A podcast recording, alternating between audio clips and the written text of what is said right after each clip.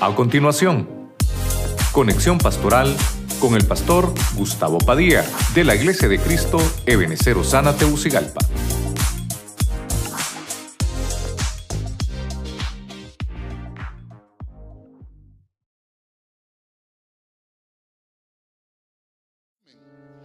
Primero vimos el caballo. El caballo nos habla de guerra espiritual, de eso nos habla. La ponencia que hicimos es que en el año 400 empezaron eh, las hambres hasta el año 800 de nuestra era. Ahí empieza el cabalgar de este caballo. Número dos, vemos que el color negro lo que significa es hambre humana, hambre humana.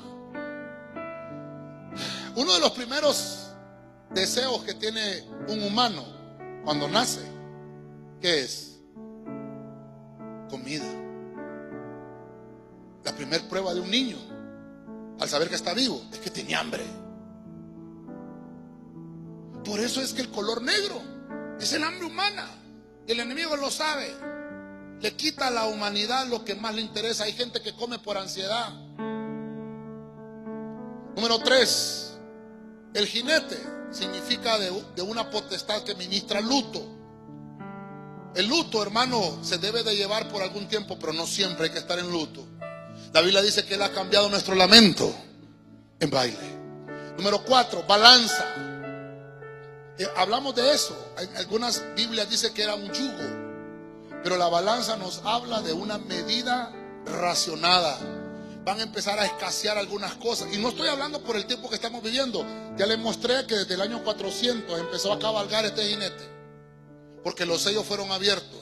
Y el caballo va a seguir cabalgando. ¿Cuándo va a terminar de cabalgar? Al finalizar la septuagésima semana de Daniel.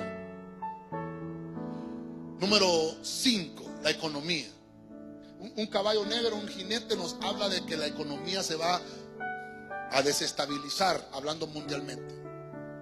Pero en Génesis 41 encontramos una historia que nos sirve como reflejo de las cosas que pueden suceder. Un cristiano tiene la responsabilidad de planificar. No es una opción, es responsabilidad. Todo lo que vayamos a hacer tenemos que planificarlo.